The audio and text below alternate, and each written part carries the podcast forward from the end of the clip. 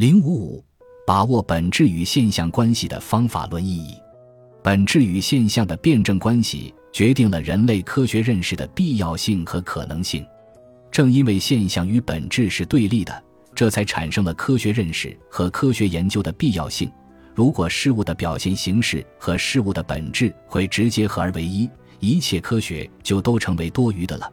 现象与本质是统一的，又决定了科学认识和科学研究的可能性。如果二者只有对立而无统一，一切科学研究和科学认识也就无从谈起了。一切事物的本质与现象都是对立统一的，这是客观辩证法。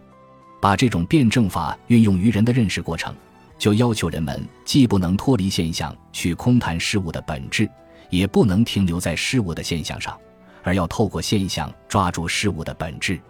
为此，要在实践的基础上观察大量的现象，尽可能多地占有感性材料。这是认识透过现象抓住本质的前提条件，这是其一。其二，有了观察到的大量现象，占有了真实的感性材料，并不等于抓住了事物的本质。要透过现象抓住本质，就必须对大量的现象、真实的感性材料以及它们之间的关系进行分析和研究。这就需要掌握科学的方法。其三，事物的现象错综复杂。